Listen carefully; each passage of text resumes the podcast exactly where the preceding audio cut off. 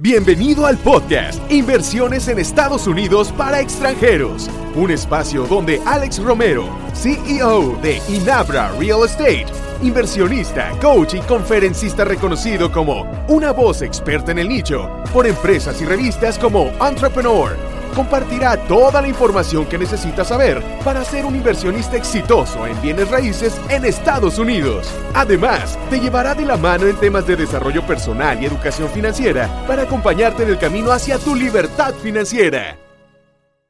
Bienvenidos al quinto episodio del podcast Inversiones en Estados Unidos para extranjeros. Gracias por estar aquí y por los comentarios y dudas que me han dejado de los capítulos anteriores. Gracias a ellas He notado que a pesar de que ya entiendes muy bien los beneficios de invertir en bienes raíces, hay temas más profundos que te impiden actuar y darte la oportunidad de intentar esta u otra oportunidad para lograr la vida que quieres tener, la que mereces tener.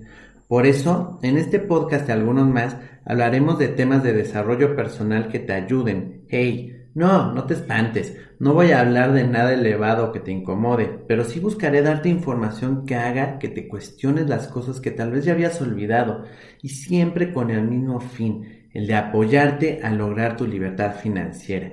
Y hoy hablaremos de mentalidad de abundancia, porque la mayoría de la gente tiene una mentalidad de escasez y no de abundancia. La realidad es que el dinero no es un recurso escaso, al revés, es abundante. Tanto que si tú tienes dinero y lo inviertes y administras bien, te dará más dinero. Incluso los intereses que se te generen te pueden dar más dinero, lo que es el interés compuesto. Es decir, el propio dinero se puede autocrear. Repito, no es escaso. La sociedad en la que vivimos necesita el flujo de ese dinero para existir. Ese flujo no hace que el dinero se desgaste o se agote. Te voy a contar una pequeña historia para ejemplificar mejor de lo que estoy platicando. Imagina un pueblito muy pequeño, en donde la gente suele darse créditos o préstamos entre ellos para poder vender sus productos porque hay una gran falta de dinero. Un día llegó un hombre nuevo a ese pueblo, con dinero en efectivo. Él quería comprarse un coche. Así que fue a la agencia de carros usados y le dijo al dueño que quería ver y probar todos los coches que tenía para decidir cuál quería comprar. Y para demostrarle que si le gustaba uno lo podría pagar, le dejó en su escritorio 1.500 dólares mientras él se iba a ver y probar cada coche. El dueño de la agencia aceptó y mientras este señor iba a conocer y a probar cada carro, él corrió, corrió con el tapicero para pagarle la deuda que tenía con él por haberle tapizado varios coches. El tapicero feliz porque por fin tenía dinero, corrió también con su proveedor de telas para pagarle la deuda que tenía con él. A su vez, el proveedor de telas fue con el dueño del mercado de verduras y fruta al que le debía dinero por la comida que había tenido que comprar a crédito para que comiera su familia. Y al final, el dueño del mercado fue a la agencia de coches para pagar la deuda que tenía por uno que había comprado a crédito. No pasaron ni cinco minutos más cuando el señor nuevo del pueblo regresó y le dijo al dueño de la agencia que ningún coche le había gustado y que pensando lo mejor compraría uno nuevo, por lo que tomó el dinero que había regresado otra vez a la agencia y se fue. ¿Te das cuenta cómo el dinero no se creó, no se gastó, no se terminó, solo fluyó? Y en esta historia todo el pueblo pagó sus deudas y el dinero seguía intacto. El dinero es la sangre que circula en las venas de nuestra sociedad. El dinero toca todos los aspectos de tu vida. Piensa en esto. Cuando te despiertas, te preparas para ir a trabajar. ¿Para qué? Para ganar dinero. Y cuando no estás trabajando, estás pensando en formas de cómo gastarlo y espero también de cómo invertirlo. Las cosas que quieres en la vida, las quieres regalar, comprar, que quieres sentir o transmitir, la seguridad que quieres sentir, las actividades que quieres tener, la mayoría están relacionadas con el dinero. Si, tú no tienes el dinero, seguramente tendrás una vida complicada. Si aún piensas que el dinero no te importa o que bueno, para mi vida no es importante, hay otras cosas, es porque seguramente no tienes aún la cantidad que querrías tener. Ahora, todos pueden ser inversionistas. No te conozco, pero quiero que sepas que todos podemos serlo. Más tú ya eres, ahorita, tú estás invirtiendo tu tiempo escuchándome. Necesitas decidirte a jugar el juego del ganar dinero. La gente piensa que la gente rica no tiene que trabajar por dinero, solo nacieron así. Creen que operan el trabajo de papá y así es de fácil que les va a heredar su empresa y demás. Pero la mayoría son personas que no nacieron ricos, que se hicieron ricos. Kiyosaki dice, ser rico es una elección. Brian Tracy, que es un empresario, orador motivacional, escritor de libros de ventas y de desarrollo personal, dice que la razón número uno por la que las personas no son ricas es porque no se les ocurre que pueden serlo. Así de sencillo, no pasa ni por su cabeza por lo que no lo creen. Y ten en cuenta algo, si crees que no puedes ser algo, tú estás en lo correcto. Y si crees que puedes, también estás en lo correcto. Si crees que tú no puedes tener una fortuna o los suficientes activos como inversionista como para lograr tu libertad financiera y no preocuparte por dinero nunca más, entonces no puedes. Por eso es importante cambiar tu mentalidad a una de abundancia en vez de escasez. Tienes que aprender a invertir de una mejor manera tu tiempo, tus recursos o tu dinero, o utilizarlo los mismos recursos pero de otras personas. De esto platicaremos yo creo en un episodio porque es un tema vasto, pero es uno de los fundamentos más importantes que enseñamos a nuestros alumnos o transmitimos a nuestros inversionistas. Dicen que el tiempo es dinero y el dinero es tiempo. Yo digo que el tiempo es dinero solo si estás cambiándolo por él, como en un trabajo, donde tú cambias tu tiempo por recibir un dinero. Date cuenta que los frutos de tu vida hoy son productos de tus decisiones y el costo de oportunidad es el costo que tienes por no hacer algo. Decimos, digamos más bien, que decides trabajar más horas en el día o trabajar en fin de semana para ganar un poco extra de dinero o hacer todo para subir el nivel que hoy tienes en la empresa. Cambiar tu tiempo, tu recurso único y más valioso por dinero. Tienes un costo de oportunidad al no hacer lo demás y perderte de hacer lo que te puede apasionar, como ir a un lugar, estar con tus amigos, con tu familia y siempre realizando este sacrificio esperando a que puedas vivir mejor algún día. Piensa en tu realidad de hoy. Es muy probable que pases más tiempo con tus colaboradores del trabajo que con tus amigos o con tu familia, o persiguiendo un sueño ese sueño de vida que tal vez ya te olvidaste. Solo pregúntate, ¿ese es el estilo de vida que conscientemente quiero para mí? ¿Ese es el que quiero? La gente está tan acostumbrada a hacer sacrificios que ni siquiera se dan cuenta que los hacen, ni saben lo que quieren en la vida y nunca se lo preguntan.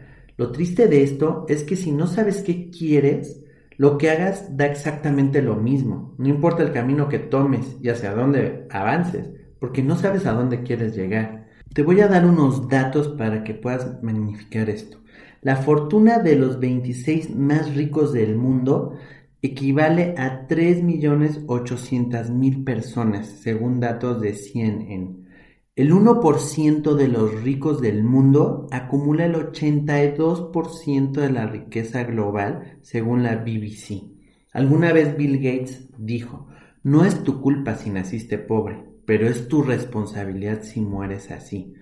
Ahora veamos un poco la diferencia entre la mentalidad de un rico y la mentalidad de alguien que no lo es. Los ricos ven oportunidades, los que no ven riesgos. Los ricos son responsables de todo lo que les pasa. Los que no echan la culpa a todos menos a ellos. Los ricos son agradecidos de lo que tienen. Los que no se quejan por lo que no tienen. Los ricos no son envidiosos, pero los otros envidian a los que tienen éxito. ¿Te suena? Los ricos concentran su tiempo en producir. Los que no buscan actividades para que no requieran su energía como ver Netflix. ¿Te suena familiar todo esto? Te voy a dar unas frases que usan mucho los ricos que he recopilado, unas pocas ahorita. No voy detrás del dinero, voy detrás de un sueño, que es ser libre. Los, los ricos primero invierten y después gastan.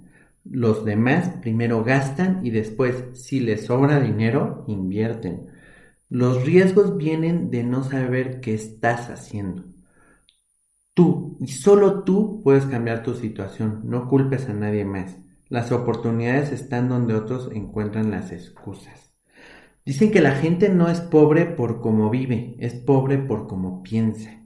Veamos este ejemplo que seguramente te va a sonar muy familiar. Es muy riesgoso, dicen tus padres.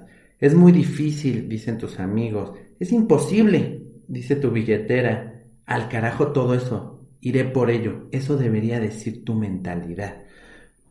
Piensa cómo a veces tienes la información precisa, pero no te atreves a actuar. ¿Por qué existe la obesidad en el mundo? Sabemos perfectamente que haciendo solo tres cosas no seríamos obesos. Uno, si comes sanamente bien, Dos, si tomas la suficiente agua. Y tres, si haces ejercicio. Todos sabemos que de, esto, de estos tres puntos nos sale el que tengas una buena condición física, una buena figura, una buena salud. Sin embargo, ¿por qué hay obesidad en el mundo si lo sabemos? Tenemos ya en nuestro cerebro algunos patrones que nos han puesto, incluso ahora es pues, la, ya la mercadotecnia en el mundo alimenticio y demás, pero tenemos que ir poco a poco dándonos cuenta de qué queremos nosotros, por qué actuamos así. Hay creencias limitantes con las que hemos crecido, ya sea por la sociedad, por nuestra propia familia, por la televisión, por nuestros amigos. Te voy a dar algunas ideas que tal vez tú has tenido en algún momento o sigues teniendo. Trabaja duro, es la única forma de tener dinero. Otra, Estudia, saca 10, no copies, no falles, usa tu memoria para los exámenes. Otra, ahorra dinero para tu futuro y para un imprevisto, en vez de pensar en invertirlo. Para ganar, otro debe perder. ¿Eso es cierto? Por ejemplo, en las inversiones que hemos platicado, tú ganas al comprar una casa para que otro te la pueda rentar y, y vivir. ¿Quién pierde ahí? No hay perdedores siempre. Otra, Tú no puedes participar en el juego de los grandes. En verdad, ¿no? ¿Tú crees que la gente rica que ha tenido éxito con ese tipo de mentalidad de creencias limitantes podría haber llegado a donde está ahora? Ahora pregúntate, ¿tú podrás llegar a donde quieres si sigues pensando de esta manera? Para mí estos temas de desarrollo personal son claves para crear riqueza. Incluso en nuestros cursos dedicamos un módulo entero a trabajar en tu mentalidad con más teoría y ejercicios prácticos para liberarte. Incluso con nuestros inversionistas tenemos sesiones uno a uno para ayudarles, para que las decisiones de su vida se enfoquen en crear riqueza y aprovechar la abundancia que existe para tener una vida libre y dedicarla a hacer y vivir de su pasión o su sueño que muchas veces han olvidado.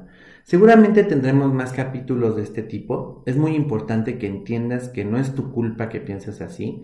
Así nos los enseñó la educación tradicional, la sociedad, tal vez la familia y los amigos. Hablaremos un capítulo entero sobre la educación tradicional y la educación financiera. Me despido ahora con esto. Albert Einstein definía que locura era hacer lo mismo y esperar resultados diferentes. ¿Quieres los mismos resultados que hasta ahora tienes? Si no, considera cambiar tu forma de pensar y por ende tus acciones. Como siempre, muchas gracias por haber estado conmigo en un episodio más y te espero en el próximo. Te mando un fuerte abrazo.